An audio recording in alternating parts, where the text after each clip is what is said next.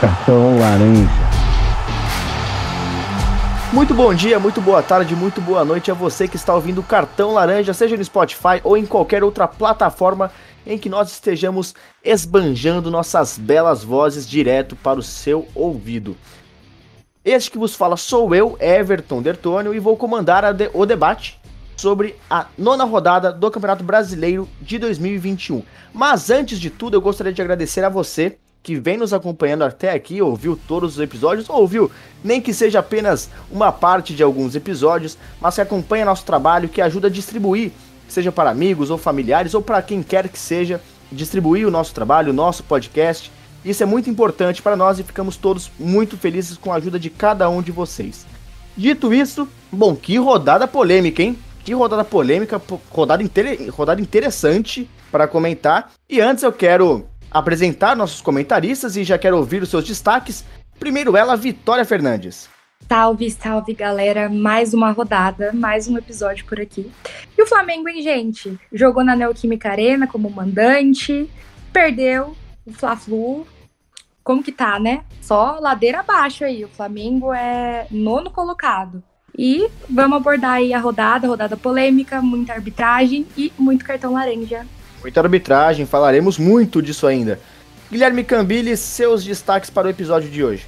Bom dia, boa tarde, boa noite a todos. Bom, meu destaque vai para o Internacional. O Inter que na semana enfrentou os dois times paulistas, o Palmeiras e o Corinthians, acabou fazendo só um ponto em seis. E aí a gente tem um problema no Inter, né? O Inter é um clube que uh, vai de, Abel, de Cudê a Abel Braga em um ano e no outro vai de Ramires a é, Miguel Ramírez, que é um técnico muito ofensivo, a Aguirre, que é um técnico um pouco mais reativo, e os jogadores começam a sentir essa mudança de, de filosofia o tempo todo. Então é complicado. É, os times brasileiros que não conseguem manter uma filosofia, não conseguem entender que é importante ter uma filosofia para comandar o seu clube. O Internacional que enfrenta uma sequência de Palmeiras, Corinthians e São Paulo uma, uma tríade paulista aí, e, e, até então apenas com dois pontos, né? Vamos ver na próxima rodada. Diga-se que diga-se de passagem, também não cobriremos por ser né, no meio de semana. Mas, gente, a gente comentou aqui de, de arbitragem, a Vitória ressaltou esse ponto, e já quero começar por um jogo que teve muito destaque da arbitragem. A arbitragem teve um papel fundamental. Não sei se é negativo, se é positivo, aí vai da opinião de cada um e é para isso que nós estamos aqui para debater.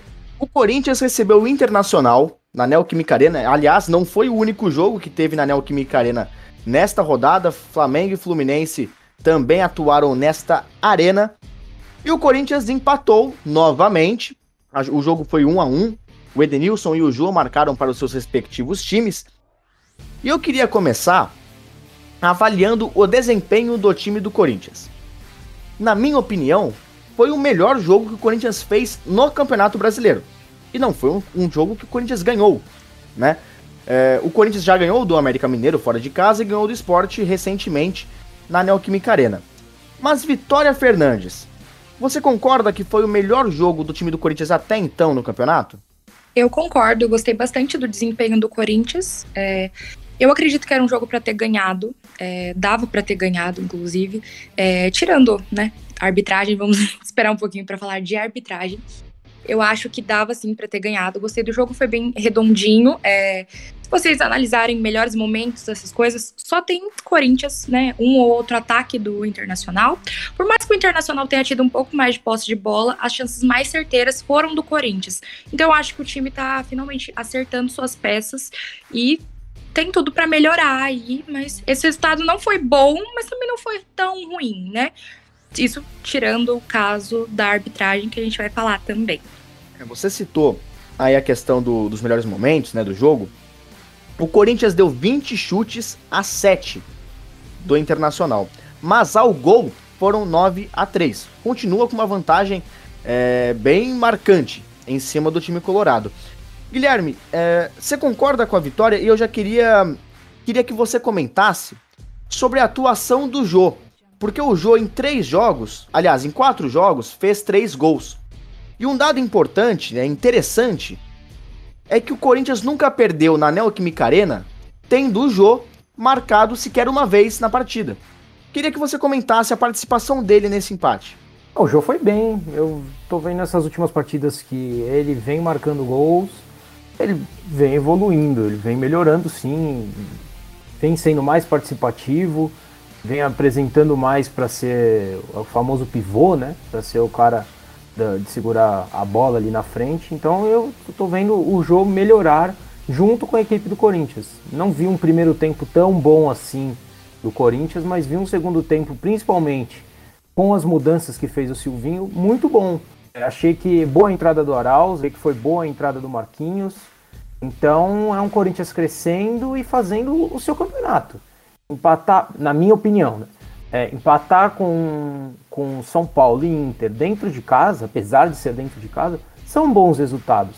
É, eu acho que está dentro do esperado pelo, pelo elenco que o Corinthians tem nesse ano de 2021.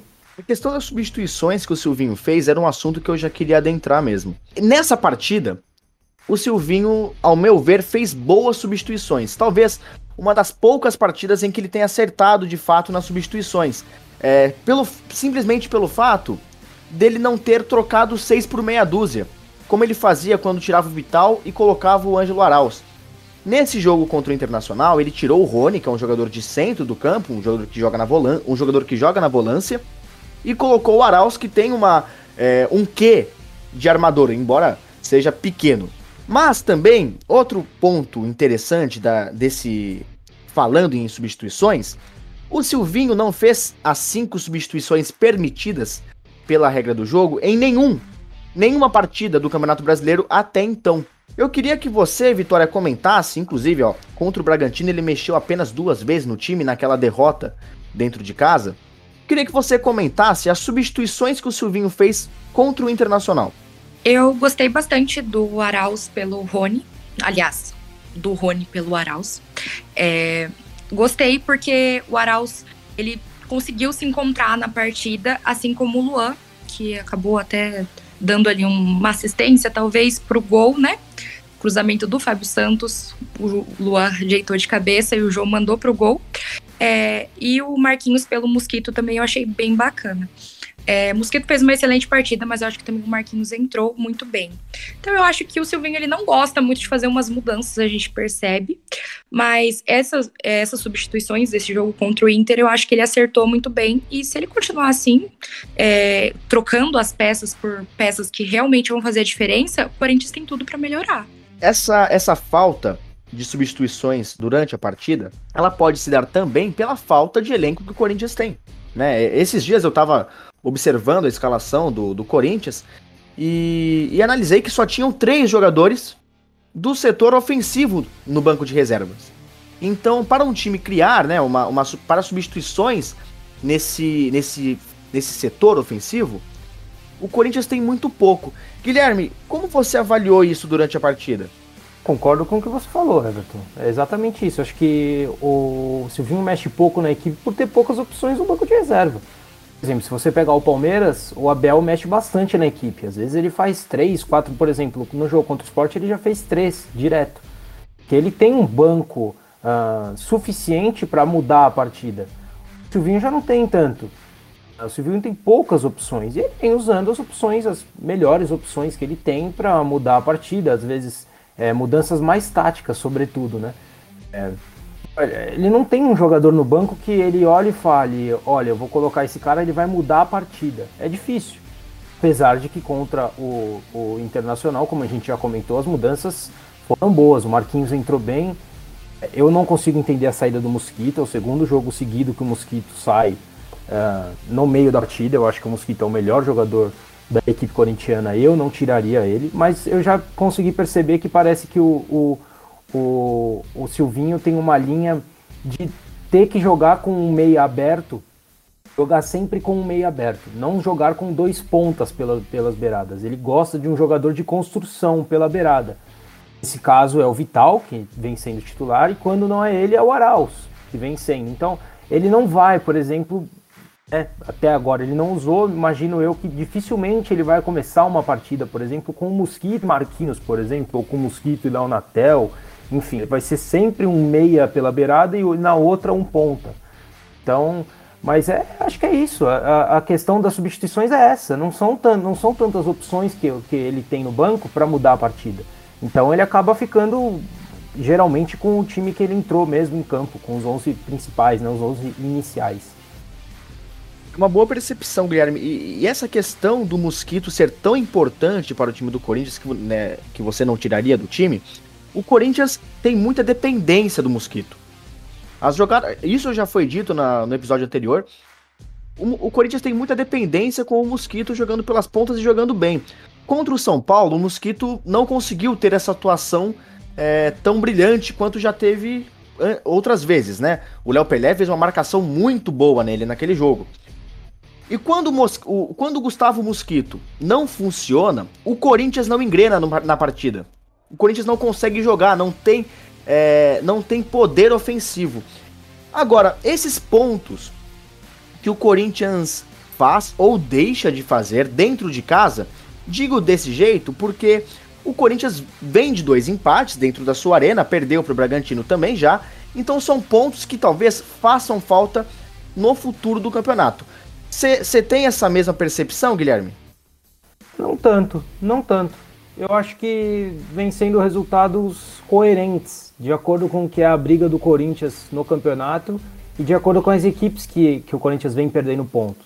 Ah, perdeu ponto para o São Paulo que vem mal, verdade, mas é um clássico. Uh, tem toda a mística de o Corinthians não ter perdido para o São Paulo na, na Arena Corinthians ainda. Então essa mística continua. Uh, contra o Inter, é o Inter, é um time bom. Então empatou, sim, mas a gente tem que olhar qual é a realidade do Corinthians. A realidade do Corinthians, na minha opinião, é essa. Ah, verdade, perdeu o ponto para o Bragantino, perdeu em casa para o Bragantino. Verdade, mas está todo mundo perdendo ponto para o Bragantino. É, o Bragantino que vem surpreendendo a todos, é líder do Campeonato Brasileiro e, mas agora vamos para a parte que a maioria dos nossos ouvintes querem escutar. Vamos analisar aquele lance é, polêmico, né, do, do pênalti no, no Vitor Cuesta, cometido pelo Jô.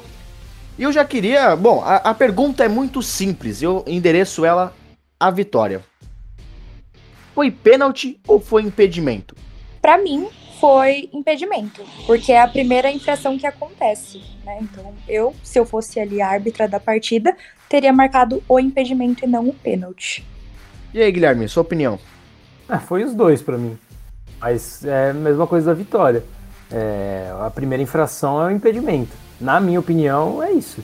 Só que se você, por exemplo, pega o é, é, Cuiabá e Flamengo no meio de semana, ocorreu um lance parecido e o gol do Cuiabá foi anulado. Então, enfim, complicado. A gente já vai entrar mais dentro do assunto. É, na verdade, esse lance é um lance é, esquisito, de certa forma, porque ele nunca tinha ocorrido. Assim, não posso dizer nunca com tanta certeza, com tanta convicção, mas é um lance que você não vê todos os dias, todas as rodadas, passando pela televisão, né? É um lance complicado, de fato, mas na minha opinião, o erro está na regra no, no estatuto e não na, na arbitragem em si. Se for levar pela regra do jogo, que tem que ser seguida pelo árbitro, o juiz acertou. Porque ela engloba muitas coisas e não explica muito bem a, a quando o jogador participa ou não da jogada. Isso vem de uma questão muito interpretativa. Mas nesse caso, é, o, o Vitor Cuesta estava indo em direção à bola e a bola estava indo em direção a ele. Portanto, ao meu ver, ele participa da jogada. Tanto é que eu já ouvi explicações de que se o Gil não tivesse resvalado, é, o lance seria teria outra outra cara, mas eu acho que não. Eu acho que aquele lance ele, ele, ele se constrói em cima da movimentação do Vitor Cuesta. Aliás, afinal, ele é o único jogador que tem a possibilidade do Internacional de chegar até a bola. Então, na minha opinião, o impedimento teria que ser marcado antes do pênalti. É, é a infração primeira. Portanto, não haveria marcação. Entretanto, se for seguir a regra, aí sim o juiz acertou. Então é um lance muito controverso que eu acho que foi equivocado por causa do que está escrito e não por erro humano, nem erro do VAR. Vocês querem comentar alguma coisa, Guilherme? que a regra é um pouquinho contrário do que dizia Arnaldo César Coelho, né, o grande parceiro de anos de Galvão Bueno. A regra não é clara. A regra muda o tempo todo, a gente tem problemas o tempo todo. Por exemplo, no meio de semana teve um pênalti para o Internacional contra o Palmeiras, que primeiramente a gente achava que o, o Kusevich, jogador do Palmeiras, não deveria ser expulso, e aí depois saiu um negócio que a regra mudou e que é, a, a expulsão foi correta. Ou seja, é, acho que tudo isso tem que ser explicado melhor, para a gente não ter que ficar aqui comentando coisa que não deveria ser comentada se a regra fosse clara, mas a regra não é clara. Entendeu? A regra não é clara, a transmissão não é clara. Na transmissão, por exemplo, uh, o especialista de arbitragem, se eu não me engano, foi o Salvo Spínola, que fica na foi central salve, de foi apito, o salve. Fica na central de, de apito da Rede Globo, disse que estava impedido e que aquilo tinha que ser, tinha que ser anulado. E aí depois, no intervalo, ele veio com aquela situação de que dessa situação que, que o Everton acabou de explicar. Então, assim, a gente não tem nada claro. Se, por exemplo, a gente tivesse a, a montagem de todo o, o, o, gráfico que faz, que, que os árbitros do VAR fazem, mostrando na televisão na hora que acontece o lance, as coisas seriam muito mais claras. E, ah, mas então você está querendo fazer algo que não ocorre em nenhum lugar do mundo, não sei o quê. Não, isso ocorre na Premier League. O campeonato inglês, qualquer lance é, diferente, qualquer lance que necessita do VAR, a, a imagem já vai direto para as linhas que o VAR monta. O, a gente vê tudo. A gente vê a linha que o VAR coloca na, na, linha da zaga, a gente vê a linha que o VAR coloca na linha do ataque, a gente vê o que o VAR está analisando, a gente vê tudo junto com o VAR. Seria muito mais explicativo se isso ocorresse aqui no Brasil. Mas não, aqui, aqui é o contrário. Aqui em outros lugares também, tá? Não é, não é, é específico do Brasil. Mas aqui a gente fica sabendo do lance só depois, só depois de 5, 6 minutos que a, que a TV mostra a imagem é, que o VAR pegou, tudo mais, a gente não vê as coisas na hora. E aí ocorre o que aconteceu com o Salve. O Salve tava, tava achando que era uma coisa, e aí depois descobriu que foi outra coisa. Então, uh, se alguns anos atrás o Arnaldo César Coelho dizia que a regra é clara, hoje em dia, se ele fosse ainda comentarista de, de arbitragem, ele de, de, deveria dizer o contrário, porque a regra não é clara. A regra tem mudanças a cada dia e, e, e coisas que a gente vai descobrindo a cada jogo. Acontece um lance novo, aí a gente descobre. Então, enfim, é, é complicado, complicado demais o assunto arbitragem. Sim, e, e, você citou um ponto que é uma outra crítica que eu faço é, à arbitragem, é a questão do lance ir para, para a transmissão muito depois. Nós já tivemos casos onde o, o, o, lance é revisado 20 minutos depois na partida. Ele só vai para o telespectador 20 minutos depois. Ou, ou por exemplo, não me lembro, não me recordo de fato quando, a, a, que, a que momento foi o pênalti contra o Internacional. Mas ele só foi ser analisado no final do intervalo, quando o jogo já estava para voltar. Isso não pode acontecer. É VAR, é simples. Posição de impedimento são coisas simples. Sabe? É, são coisas assim. Não, não, não apenas esse caso. Não apenas esse caso, mas tem muitos outros que acontecem a mesma, a mesma coisa. E, e isso, ao meu ver, é, é inadmissível. Se um lance é conclusivo para o recomeço de uma partida, então ele já pode ir automaticamente para a transmissão. Afinal, foi aquele, aquilo, aquela imagem que foi avaliada. Vitória, quer fechar rapidinho o assunto? Eu vou criticar o VAR também, porque foram quatro minutos até a decisão chegar ao campo. Eu acho que, então, é uma coisa simples e tinha que ser mais rápido, ainda mais, assim, né? Pro telespectador também deveria ser mais claro, né? Concordo com o Guilherme quando ele disse que a regra não é clara, realmente não é nem um pouquinho clara. É, eu acho que foi um, ali um lance interpretativo mesmo, e aconteceu o que aconteceu e segue o jogo. Segue o jogo, segue o debate, segue o cartão laranja e o, como o Guilherme bem falou anteriormente, o Bragantino é o líder do Campeonato Brasileiro. O Bragantino conseguiu mais uma vitória nessa campanha, dessa vez foi em cima do São Paulo, do grande tricolor do Morumbi que não conseguiu sequer uma vitória ainda nessa campanha. Mas o Bragantino vem surpreendendo a todos, vem com uma ótima estrutura, vem jogando bem. Eu confesso que é o time que mais me satisfaz é, quando assisto a uma partida de futebol, eu tenho muito prazer em ver os jogos do Bragantino. E, bom, queria que vocês começassem já analisando como foi esse jogo. Ao meu ver, o Bragantino comandou a partida inteira. Como é a sua análise, Vitória? Eu também acho que o Bragantino é, comandou a partida. Eu gosto muito de ver o Bragantino jogar, é uma coisa que também me satisfaz muito. É, por mais que o São Paulo tenha saído na frente, é, o Bragantino parecia ter tudo sob controle e eu até esperava mesmo que fosse virar e virou. É realmente a sensação do campeonato. É, eu acho que vai brigar por alguma coisa aí. Eu acho que é cedo para falar, mas eu acho que vai brigar por alguma coisa, porque está indo muito bem no Bragantino. Melhor paulista e o melhor time do campeonato. Bragantino que é o único invicto ainda nesse, nesse comecinho, nessas nove rodadas de Campeonato Brasileiro. Ô Guilherme, você tem uma percepção parecida com a nossa de que o Bragantino estava com o jogo nas. Não digo que estava com o jogo nas mãos, mas que ele ditou o ritmo da partida o jogo inteiro? Ditou sim, e digo que depois que fez o 2 a 1 estava com o jogo nas mãos sim. Visto que o, o, São Paulo vem sendo um time. Assim, vem sendo muito complicado, inclusive, explicar o São Paulo. É algo difícil, difícil mesmo explicar foi como eu falei no último cartão laranja que a gente, a gente produziu semana passada. O São Paulo vem sendo um time muito pacífico, muito apático. É, o São Paulo toma o 2 a 1 e não cria oportunidades depois, depois de, de tomar o 2 a 1 Então, é, tá difícil, tá difícil para a gente comentar o São Paulo, sobretudo por conta disso. Mas de fato, o Bragantino vem muito bem, empatou com o Ceará em casa no meio de semana, é verdade também. Né? São dois pontos, digamos que, para quem quer brigar por título, difícil de se perder, mas ok. O, o Ceará é uma boa equipe também. O Bragantino nem fez um jogo tão ruim assim no final de semana. Mas é, acho que teve o jogo no controle sim, principalmente quando, quando fez o 2 a 1 Para quem não assistiu a partida e está acompanhando, as, se informando através aqui do cartão laranja, o São Paulo tomou a virada. O São Paulo começou fazendo gol com o Rigoni no primeiro tempo. E na segunda etapa o Bragantino virou com os gols de Alejandro e Arthur. É, mas dito isso, eu queria. O Guilherme comentou que é, é complicado a gente falar do São Paulo, mas eu mesmo dava algumas desculpas pela essa má fase do São Paulo. O fato do Luan não estar jogando, o fato da ausência do Miranda.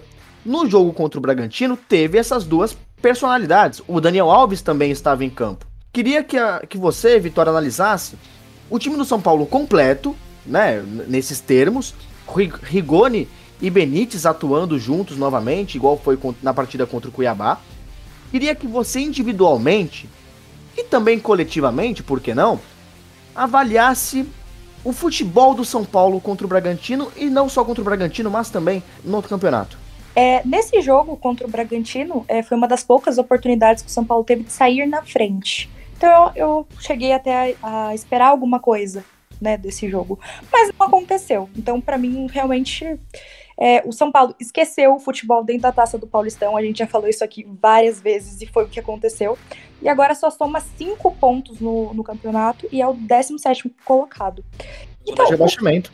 Então, o que acontece com o, o, tricolor, não é mesmo? A gente não sabe, realmente não sabe, não tem como explicar o que acontece. Porque teve o retorno dos jogadores que não estavam né, presentes assim, em todas as partidas e não consegue manter uma regularidade. O São Paulo até parece apresentar um pouquinho de fôlego, mas perde.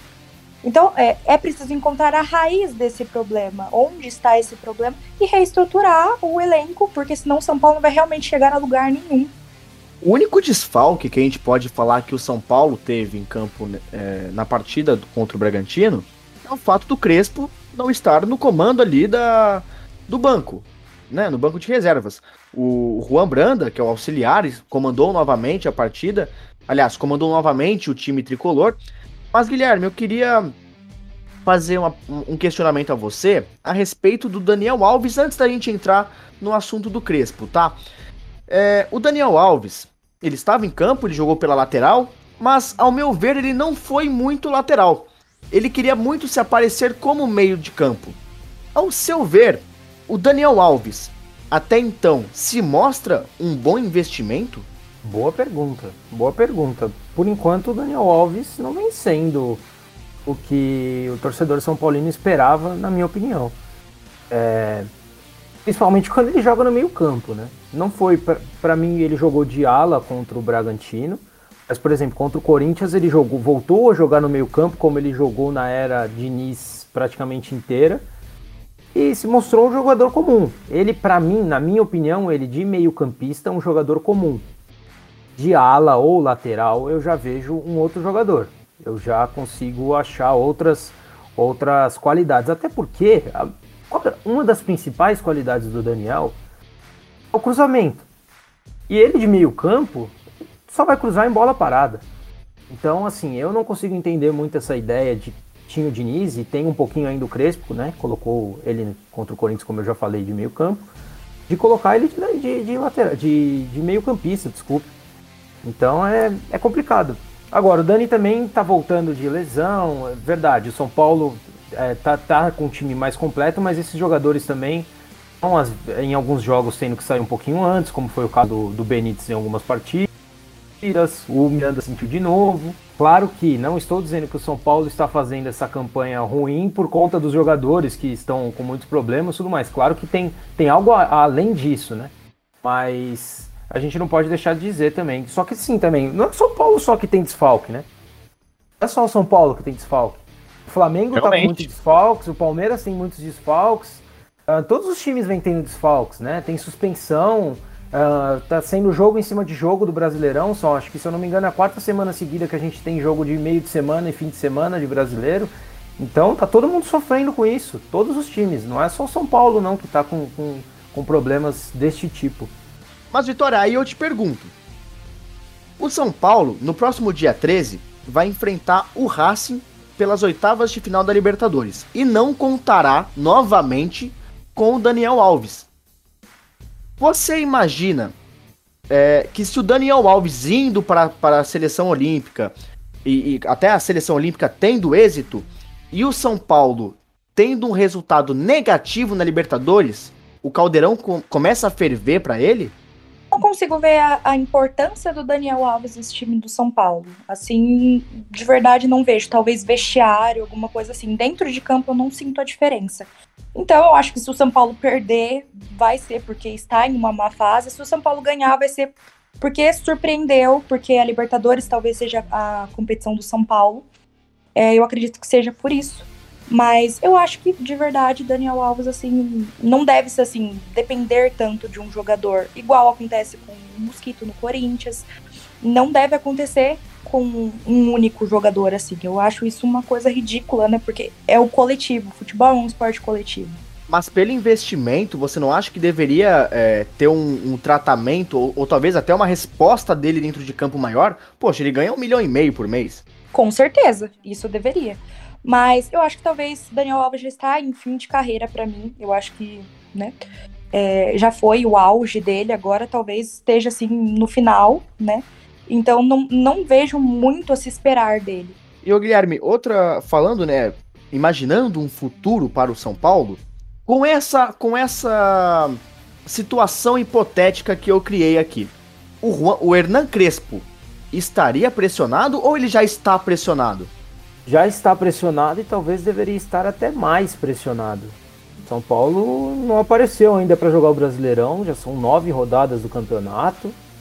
É, e perdeu pontos para equipes que ninguém esperava que ia perder pontos, para Chapecoense, Cuiabá, enfim, e não conseguiu recuperar esses pontos em partidas maiores, como, como no caso contra o Bragantino, né? Como esse final de semana. Mas, é, enfim, tem que ver se o Crespo chega até lá também. Eu acho que, que vem sendo uma situação difícil. É, não, não, não acho que seria correta a demissão dele, até porque ele está com Covid tá fora da equipe também. Isso não é porque é passar pano, a comissão técnica dele tá lá. É, ele talvez tá, tá treinando o time por, por, por ligação de vídeo. Enfim, a gente tem tecnologias hoje em dia suficiente para isso. Outros técnicos pegaram Covid e continuaram fazendo o seu trabalho da mesma forma. Mas claro que isso faz diferença, né? Isso, isso tem uma, uma diferença, não tão grande assim, mas claro que tem, que tem diferença. Não acho que ele tem que ser demitido por enquanto, mas a pressão começa a ser grande, as cobranças começam, a torcida de São Paulo também está pressionando por conta dessa história do Daniel Alves ir para a seleção olímpica, então, então as coisas começam a esquentar o, o tricolor paulista. Você acha que se não houver êxito no, na partida contra o Inter agora na quarta-feira e, e contra o Bahia posteriormente, o Crespo cai? O Crespo tem chance de cair? perder as duas partidas, se continuar com um desempenho abaixo da forma que vem, vem ocorrendo, eu, eu não ficaria surpreso. Não ficaria surpreso. Não, repito, eu não demitiria. Ainda daria um tempo, sobretudo porque a Libertadores já está aí. Ou você vai com o Crespo ou você vai com um técnico que não vai, não vai ter nenhuma semana, basicamente, de treino para enfrentar o Racing pela Libertadores. Mas eu não ficaria surpreso, repito. Acho que a cultura de, de demissão de técnicos aqui no Brasil é gigante. E não me surpreenderia mesmo. Acho que a maioria dos, dos, times fazem isso, tem pressão da torcida, etc e tal, às vezes satisfação de jogadores. Não seria uma surpresa, apesar de eu não, não demiti-lo, né? Se eu fosse o cara que mandasse no, no São Paulo. É, realmente seria uma surpresa o, o Hernan Crespo não começando essa nova fase da Libertadores no comando do São Paulo. Mas sabe o que não é surpresa, Guilherme Cambiles e Vitória Fernandes? Mais uma vitória do Palmeiras. Mais uma vitória do Verdão aqui de São Paulo. Dessa vez venceu lá em Recife o time do esporte por 1 a 0 Adivinha de quem? Adivinha quem fez, quem participou de mais um gol do time do Palmeiras? Gustavo Scarpa vem arrebentando, é o jogador que mais tem participações em gols nessa temporada aqui no Brasil. E, bom, o Palmeiras venceu, mas não foi um jogo em que o Palmeiras jogou o seu melhor. Acho que, é, inclusive, iremos comentar isso. Mas eu gostaria de saber primeiro de você, Vitória. Você acha que o Palmeiras é, mereceu a vitória ou o empate estaria mais bem adequado pelo que foi o jogo? Eu gostei do, do jogo em si. É, eu acho que o Palmeiras mereceu a vitória, sim. E foi um jogo bem jogado, né?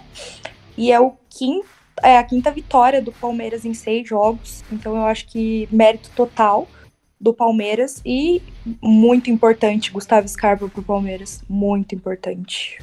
Realmente, Gustavo Scarpa e Rafael Veiga vêm fazendo um meio do campo espetacular no time do Palmeiras. Você concorda, Guilherme? Você acha que esse meio campo do Palmeiras, com esses dois, ganha uma qualidade muito maior?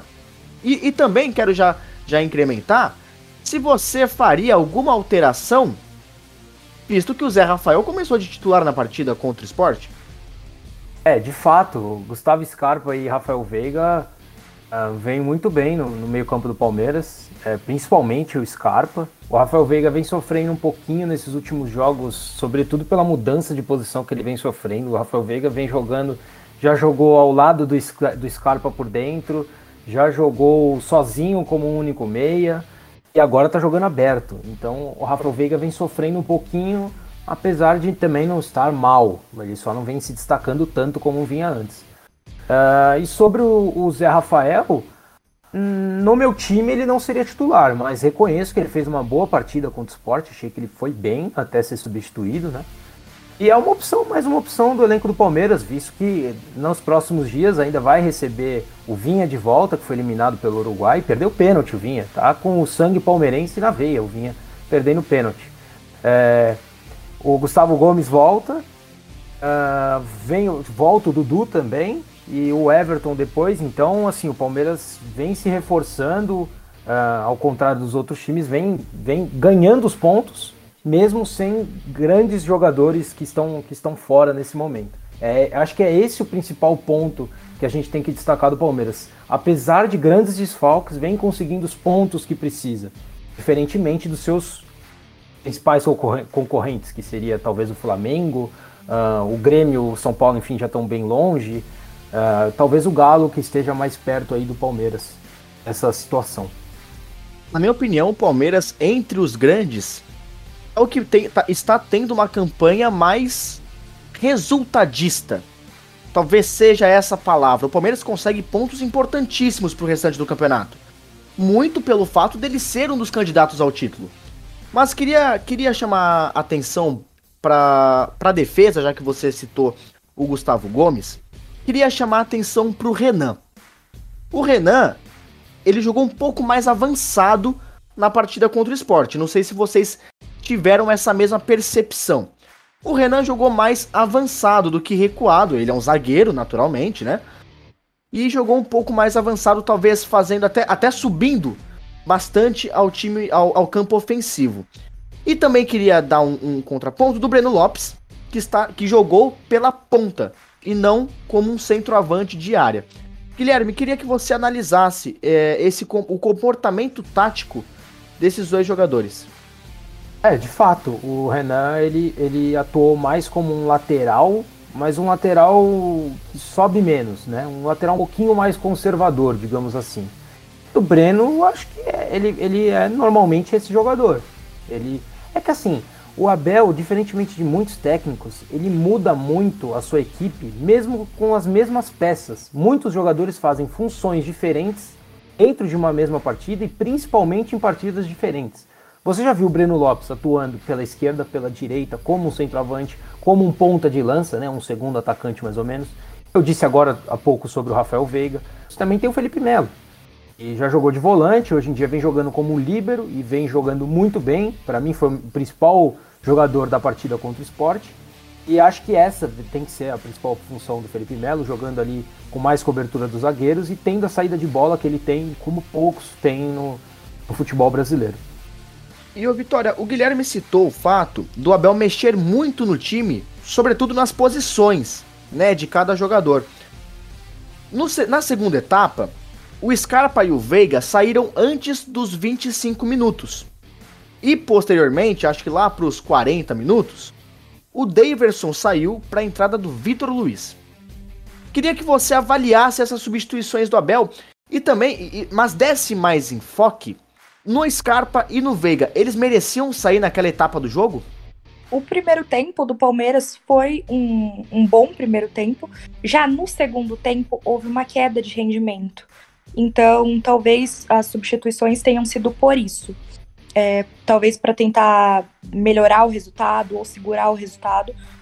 Terminou assim como tinha que ter terminado. Acho que o Palmeiras tem feito a lição de casa certinho e tá indo bem no campeonato por causa disso. É, gosto desse, desse rodízio né, de posições, de jogadores, tudo, porque você acaba conhecendo melhor o atleta e até dando a chance para o atleta conhecer é, uma posição talvez que ele seja melhor do que a que ele joga. Gosto bastante também do Felipe Melo na zaga. Eu acho que as mudanças, a saída do Scarpa e do Veiga tem muito mais a ver com condições físicas. Né? O Palmeiras, vamos lembrar que jogou no sul do país no meio de semana e jogou agora no Nordeste, num gramado pesadíssimo, então acho que interfere também no físico dos atletas. Acho que a mudança do a saída do Scarpa e do, e do Veiga tem a ver com isso e também com com a, a forma que estava se tornando o segundo tempo, visto que o, o esporte estava começando a pressionar mais no abafa do que na qualidade. E o Palmeiras, o Abel coloca, por exemplo, o Rony para tentar puxar o contra-ataque.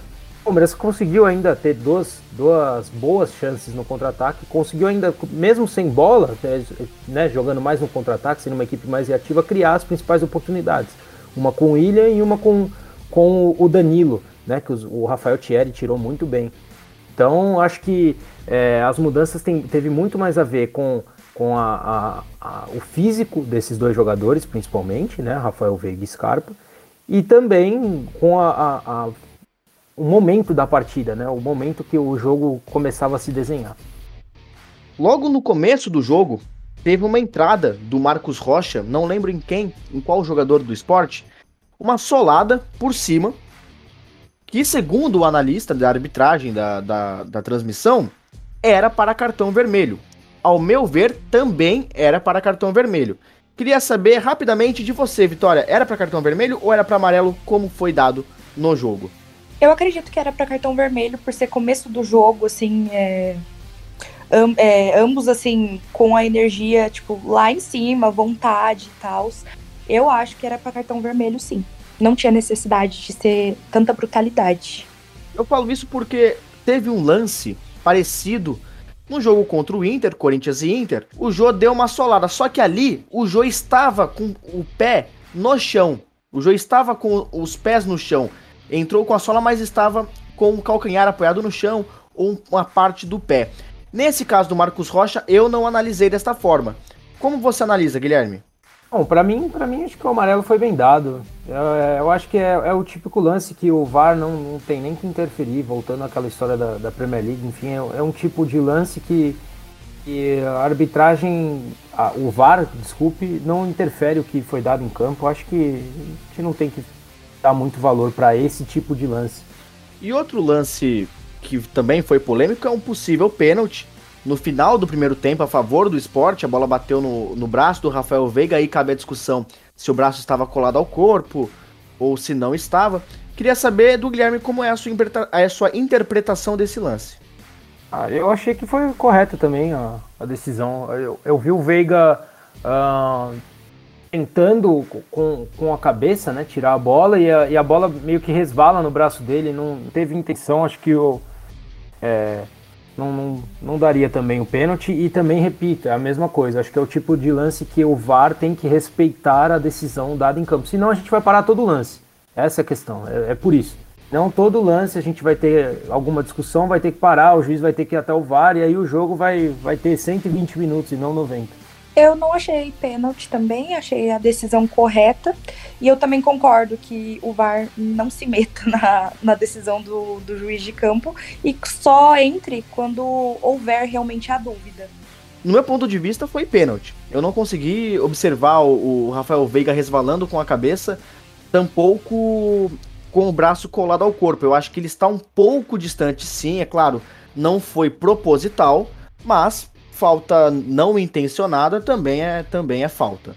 E se é dentro da área, o, a penalidade deveria ser, mar, ser marcada. Mas o Palmeiras não foi o único time verde que ganhou nessa rodada, não, hein, gente? Não foi, e muito menos a Chapecoense perdeu pro Bahia. O outro time verde que ganhou foi o América Mineiro jogando em sua casa contra o time do Santos. Venceu a partida por 2 a 0, inclusive um belíssimo gol do João Paulo e outro gol do Carlos Alberto já nos acréscimos do segundo tempo. Eu acho que eu, eu particularmente eu ziquei o Santos no nosso episódio anterior, hein? Eu ziquei o Santos, falei que ele era um favoritaço contra o esporte e ele acabou empatando e agora no jogo de domingo, aliás, perdão, e agora no jogo de sábado, tendo a derrota aí contra o time do América Mineiro. Vitória, o Diniz reclamou muito da arbitragem desse jogo. Você concorda que teve erro da arbitragem que favoreceu o Coelho? Eu vi a reclamação maior do Diniz foi sobre uma falta no Marinho na origem do, do primeiro gol do Santos, do, do América, aliás. E eu não acho que prejudicou o Santos, porque eu achei um contato normal de jogo. Achei ali uma queda perto da área do Santos, e aí atravessaram um campo, acabou saindo o gol do América. Eu acho que não, não influenciou tanto quando houve, houve né, erros piores na rodada, talvez. Eu acho que a razão da derrota do Santos não foi essa, então acho que foi mérito to total do América. É, se a gente for analisar os dados, o Santos foi muito superior. Né? Pelas estatísticas, o Santos chutou muito mais ao gol do, do Matheus Cavicchioli, que fez uma partida incrível. Mas é aquele negócio: número não ganha jogo. O que ganha jogo é bola na rede. E o América teve um êxito maior do que o do Santos. Guilherme, isso era o famoso dinizismo, né? No São Paulo e no Santos teve algumas, algumas vezes também. Você acha que esse foi o caso do jogo do, do jogo de sábado? Não, acho que aí não tem uh, nenhuma culpa do Diniz no resultado, nas criações das oportunidades. Acho que o Santos pecou, os jogadores pecaram na, na as finalizações, sobretudo no início do jogo, o Santos teve algumas chances com o Felipe Jonathan e com o Marcos Guilherme. Depois no finalzinho também o Marinho teve uma boa chance e os jogadores acabaram não conseguindo não conseguindo fazer o gol. Só voltando nessa questão aí do, do lance do gol do América, é, de novo, é a mesma questão. A gente vai começar a procurar lances, problemas. Sei que foi o Diniz, mas assim, foi lá atrás, foi na origem da jogada. É, então, assim, é difícil a gente querer que todo, se, cada detalhe assim, a gente ter que parar para o VAR analisar tudo mais. O jogo, repito, vai de 90 a 120 minutos. E só para deixar claro também, não achei que foi falta. Achei que o, o jogador do, do, América pegou a bola, mas sim, teve um pênalti pro, pro Santos, que aí sim poderia ter sido recomendado pelo VAR a, a, a análise do, do árbitro de campo nesse lance. Você citou aí que o, que o Diniz não teve é, uma parcela muito grande de culpa nesse jogo, né? Ao meu ver, também não teve. Não teve. A culpa maior foi da falta de pontaria dos, dos jogadores do Santos. Ou da falta de oportunismo nas chances que tiveram. O Marinho, por exemplo, como você bem falou, no final da partida teve uma chance excelente para empatar o jogo e não, e não a fez, né? E, e a gente comentou no, no episódio passado a função do Caio Jorge nesse time do Santos. Nessa partida ele, ele estava ausente. O Santos entrou com o Lucas Braga naquela, naquela posição. E não era um jogador que ficava de cabeça de área. Ele rotacionava ali pelo campo. Vitória, fez falta o Caio Jorge nessa partida contra o América? Acredito que fez falta, sim, mas eu prefiro destacar também o goleiro do América, porque foi uma partida iluminada dele. É, achei né, mérito total é, dele, da equipe do América. Não vou entrar muito em desfalque disso, desfalque daquilo, mas eu acho que foi uma partida excelente do, do América. E o Santos, é, acontece. De fato, o Caio Jorge faz falta. É, é, mais ou menos aquilo que eu já havia falado na semana passada, continuo meu pensamento. É, acho que o campeonato do Santos é esse: vai oscilar, vai perder pontos, vai ganhar outros que a gente vai teoricamente acharia que não iria ganhar. Enfim, é, e é isso. O Santos não teve o Marinho no meio de semana, o time caiu bastante rendimento. Agora não teve o Caio Jorge, o time caiu de bastante rendimento. E isso ocorre muito pela falta de peças que o elenco Santista teve. Ia discordar um pouquinho do Everton, para mim o Lucas Braga foi mais um ponta pela esquerda e o, o, o, Marcos Guilherme fez mais a função do Caio Jorge, né? Sendo esse falso 9. Ah, então, assim, acho que o Santos é, é isso e, e, sim, dá méritos também ao, à equipe adversária. O América vem melhorando, o Wagner assim, vem dando um bom jeito para a equipe do América, fez um bom jogo contra o Palmeiras, ganhou muito bem do Bahia, ganha agora do Santos, então o América também começa a crescer e, e também elogiar o Matheus Cavicchioli, que Verdade, os jogadores do Santos foram incompetentes nas finalizações, perderam chances muito claras. Mas tudo isso por conta de um goleiro que foi muito bem na partida, foi o principal nome do jogo. Então a gente também não pode deixar de dar méritos aos jogadores que fizeram uma brilhante partida, os jogadores do América. Com toda, certeza, o, o América protagonizou uma bela partida de futebol contra o Bahia na, na rodada passada, na rodada anterior. E, e teve um, um, êxito maior contra o Santos, isso é indiscutível. O América, inclusive, não havia vencido ainda dentro de casa nesse campeonato. E o Santos segue sem vencer como visitante. Visto isso, é, ainda mais com essa, esse fator da ausência dos jogadores que influenciam o restante, o Santos ainda tem a Sul-Americana para jogar. Né? Então, seguindo nesse campeonato, alguns desfalques podem, podem ocorrer durante o Brasileirão. Esse quesito, ele pode ser um, um fator que preocupa o torcedor santista, Vitória? Que não, porque o, o torcedor já deve estar, tá, assim, sem muita expectativa.